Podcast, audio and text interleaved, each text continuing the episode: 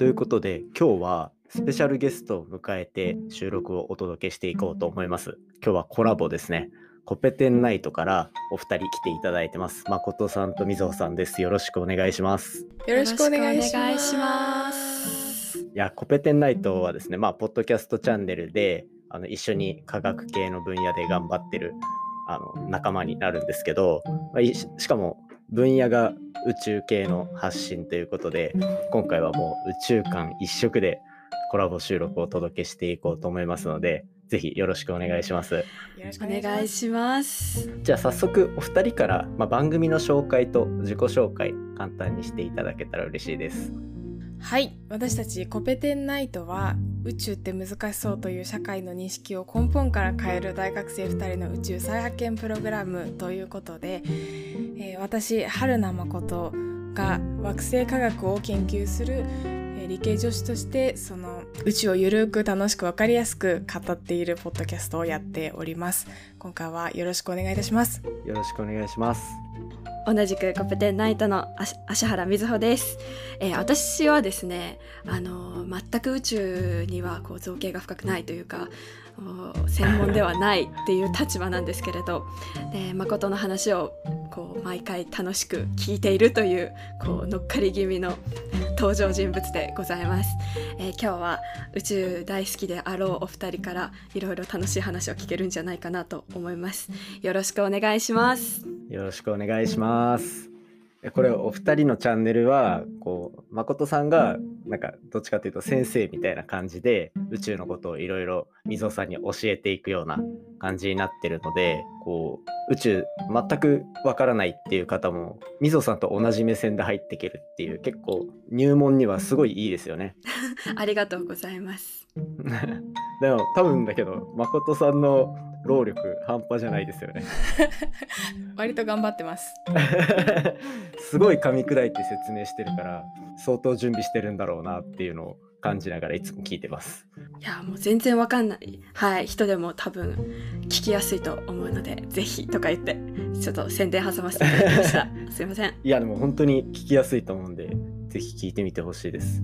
で今日なんですけどまあ宇宙関連のポッドキャストをやってるお互いなのでちょっとお互いに宇宙の解説をしていこうっていうことで今回僕のチャンネルでは惑星大気についてあの火星とかそういう惑星の大気について誠先生に講義をしてもらおうっていうような感じで企画進めていきたいと思います。よろしくお願いしますお願いします。誠さんは大学で惑星の研究されてるんですよね？そうですね。太陽系内の惑星の大気の研究をしてます。宇宙話でも最近火星の話だったりとか、まあ惑星の話もちらほらしてると思うんですけど、あんまりやっぱ僕が専門家じゃない分、あの細かい部分とか基礎の部分もしかしたらあんまりうまく説明できてないのかなっていうところが大きいので、今日はもう専門で研究されてる誠さんにいろいろ教えていただきたいと思いますので、よろしくお願いします。よろしくお願いします。わあ、すごいプレッシャーがすごいですね。言うて私まだ4年生で勉強し始めたばっかりなので、もう今私も勉強しつつ、そのコベテンナイトで話しつつっていう状況なんですけれども、で今回は惑星大気についてざっくりお話ししたいと思います。よろしくお願いします。お願いしますえーと私がわ、えー研究している惑星大気という分野はですね、えーとそもそも惑星には大気があるものとないものがあるんですね。地球は、えーともちろん私たちが吸っている空気ありますよね。えー窒素がはい78%ぐらいで、酸素が21%ぐらいのえー空気があると思うんですけれども、えーと一方で金星や火星にはどんな大気があるかっていうと金星や火星にははい。二酸化炭素の大気があるんですね。これはあのコベテンナイトシーズン1シーズンあシーズン2シーズン3でやったからみずほも知っているかなと思うんですけど金星と火星の大気の二酸化炭素の割合ってどれぐらいだったっけ？いきなり指名されてしまいました。えー、っと90あれ？どっちがどっちだったっけな？金星が多分90%超えぐらいで二酸化炭素じゃなかったですっけ？どっちもですね。金星も火星も、えーと、大気中の二酸化炭素の割合は95%を超えるんですね。90まあ90%を超えるんですね。はい。そんなだったか。はい。はい。それじゃあもう住めないですよね。そんな状態じゃ。本当ですよ死んじゃいますよ人間が空気を吸おうと思ったら。そうするとやっぱ結構地球自体は特殊な惑星っていう感じになるんですか？他に比べると。そうですね。えっ、ー、と78%窒素なんですけど地球の大気は。窒素が、えー、たくさんある大気っていうのは他の天体にもあるんですけど酸素がこんだけ残っている惑星には太陽系にはないですね。うん他結構今あれですよね。太陽系以外の惑星結構探してるプロジェクト多いと思うんですけどそうです、ね、そういうのも見つけていきたいなっていう段階ですよねきっと。そうですね。太陽系の外に地球に似ている惑星っていうのがいくつかあってそれをその地球地球とか地球の周りを回っている衛星の衛星から遠平観測っていうなんかその光を使った観測でいろいろそういったね地球に似た惑星を太陽系外の惑星を探している段階ではありますね。みそさん大丈夫ですか？えー、っと今ちょっと後で聞こうかと迷ったんですけどあの惑星私、惑星ってあの太陽系なんていうか惑星って何ですかっていうところになっちゃうんですけど。あすいません。確かにあの私太陽系のあの水金地下木土天海までかが惑星だと思ってたんですよ。はい、太陽系外の惑星ってなると何て言うんでしょう。あそういうのがあるんだって今最近結構見つかってますよね、ね、太陽系以外の惑星は最近結構見つかってて、はい、もうそのそういう惑星を見つけるための人工衛星とかそういうミッションが世界中でこうもう実際に今動いてるたりするんですよね。へええっと惑星っていうのは何かっていうのはじゃあ後ほどちょっと時間があったらお聞きします。誠先生お願いします。お願いします。僕今聞いててめっちゃ気になったんですけど、はい、お二人って僕より全然若いじゃないですか。あの惑星覚える時って最初から水金地下木ドッテン回で終わってました？ね入ってました目入ってましたね。はい。入ってました。大丈夫です。大丈夫です。入ってる側です。入ってる世代ですね。入ってる世代です。いや、よかったです。なんかこう、惑星のこの覚え方で結構世代が出るらしくて。ああ、そうなんだ。なんか惑星ってあの誠さんご存知かもしれないですけど、はい、全部丸く回ってるわけじゃないんですよね。そうですあの楕円みたいな感じで回ってたりするとその覚えるタイミングでものすごい遠いっていうタイミングだとこれ太陽系じゃないとかなんかそういう議論が巻き起こるらしくて。タイミングでそんなの変わっちゃうんですねなんかそんなような話をすいません僕もこれちょっとまた聞きなので正確なのはわからないんですけど冥王星が入ってる入ってないが一回切り替わった時期がもっと昔にもあったっていう話を前ポッドキャストで話した時にリスナーの方から言われましたね。初めて知りました。なので世代チェックに使ってください。ごめんなさい、誠さん。誠さん、話の腰を折りました、完全に。いやいやいやいや。系外惑星が見つかってるって話しましたけど、うん、あの金星と火星でも大気の量が全然違うんですよね。うん金星は地球の100倍火星は地球の100分の1倍の大気を持っているんですねへだから全然大気の厚さも違うしで大気がたくさんあればあるほど温室効果があるじゃないですか。はい、うん、だから金星はものすごく熱い星だったりするんですね。地球温暖化がすごいみたいな感じってことですね。そうですね。本当にあの二酸化炭素が温暖温室効果ガスですので、えーと、大気その太陽太陽の光とかを吸収して温まる性質を持ってるんですけどその性質によって金星はめちゃめちゃ暖かくなってますね。えー、うんとそういったその温室効果のを考えっていろんな大気のその温度構造とか、えー、と大気の中でも、その3次元的に考えるとより地表に近いところが大気がたくさんあるのか、えー、大気がたくさんあって、えーと、より宇宙に近い方に大気が薄くなっているとかあとは極極方向地球でいう北極とか南極とかっていう部分に大気がたくさんあるのかないのかみたいな研究もしていたりとか。うん。そんなに違うもんなんですか？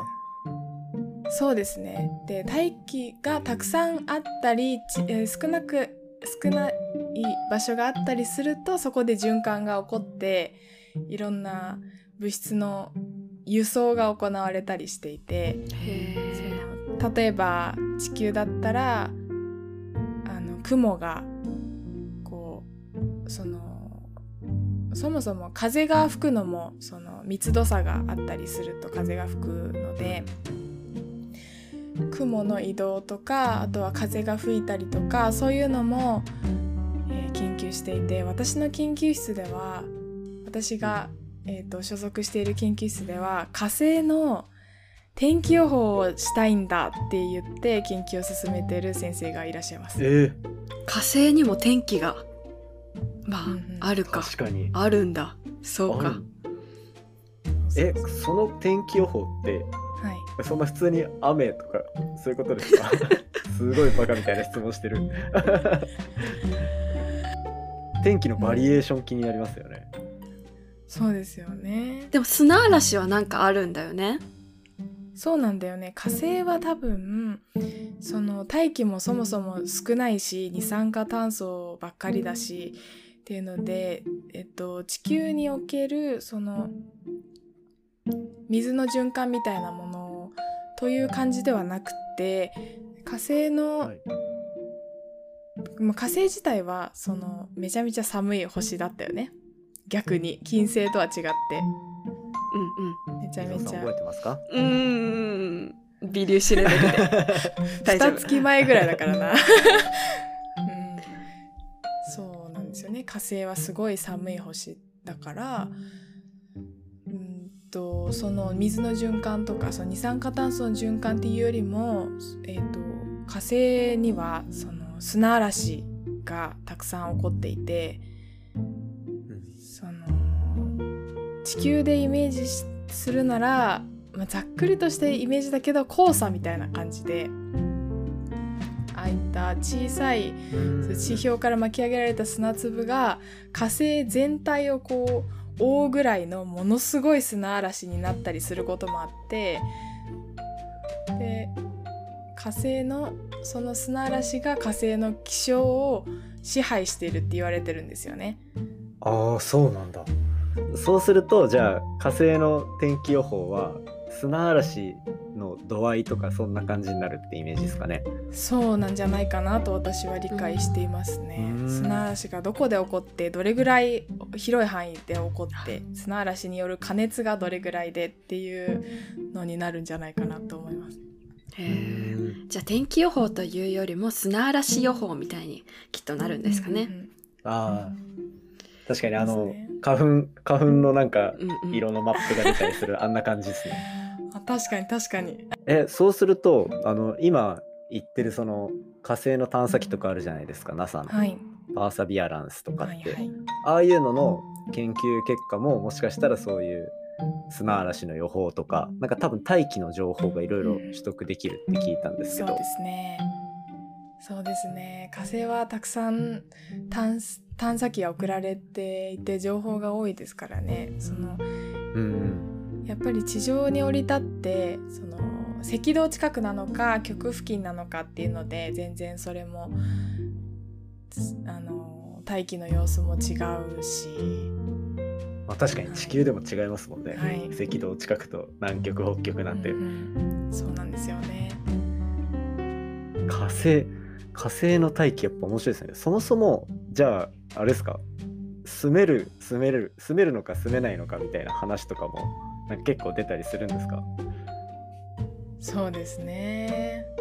なんかこの前イーロン・マスクそのスペース X 社の CEO のイーロン・マスクがいるじゃないですか。えーそのイーロン・マスクが火星に行ったら帰れないということを想定しておかないといけないみたいなことを発信してうん。いましたね。まあそんな見ました？僕もそれ、はい、そんなことになる前から火星には進めないだろうっていうそういう気持ちだったので私は。コペテンナイトであもあそうなんですね。あの火星には住めないなって諦めようかみたいな話出たよね。うん。あ今のところ火星も諦めてるし金星も諦めてます。あ じゃあ月ですね。月はまだいける。あ月は月の回ちょっと楽しみにしときますので。そうだね。まだ全然月。月そうだな。月。地球がある前提ならい。けるかもしれないけど。どうなんですかね？ああなんかその火星、はい。イーロン・マスクがやってるあのスペース X の最終的な目標はその火星との行き来できるロケットをこう作るみたいなところにあるらしくて。でなんかこうビジネスとしてやってるからこの株式会社として上場するのは火星そのなんですか火星の行き来ができるようなところを作り上げたらようやくみんなのもとにこう株を配ってやるよみたいなえ？感じでのスタンスらしいです。そもそもまだ上場してなかったんですね。あそうですよ。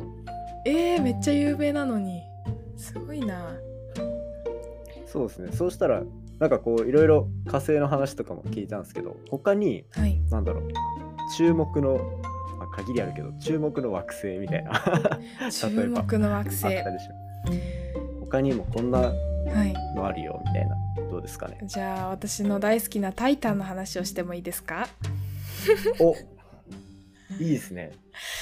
えーといいですね。話が通じるのが怖いんですけど。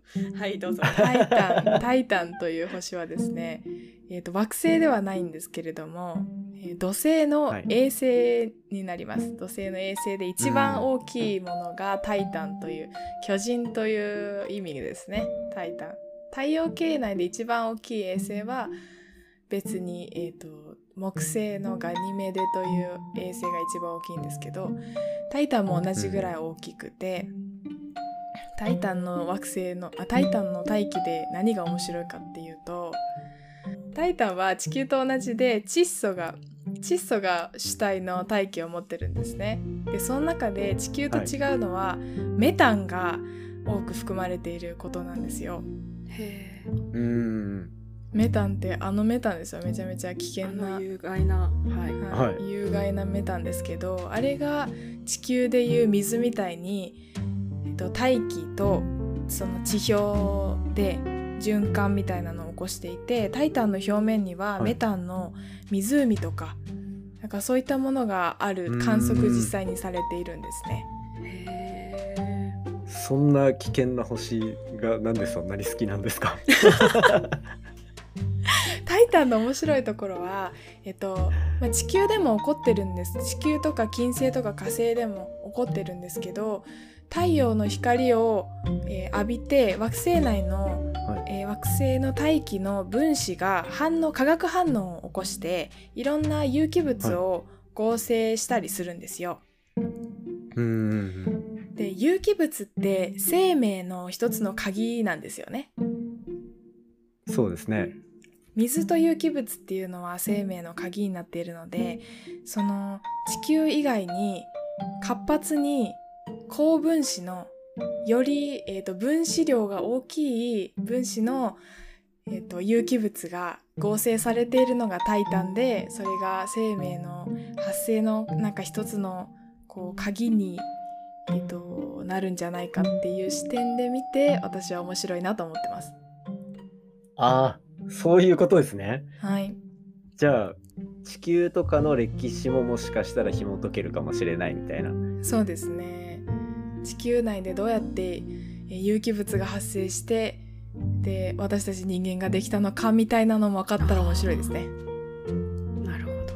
えじゃあ地球の過去をこう見れるみたいな。見れるっていうかこう地球のかなんていうんだろう。別バージョンの地球の発生の過程を現代でこう観測できるんじゃないかみたいな、そうだねうんそうできたら面白いなって私は思います。いや面白いそれいいですね「タイタン」をこんな目を輝かすって話してくれる人いないですねタイタンあれなんですよ。うん。タイタンって日本で研究している人が全然いないんです。へえすっごい難しい衛星なので私も研究室でこの前「タイタンやるのはもう少し違う火星とかを勉強してからにしようね」って言われたばっかりなんです。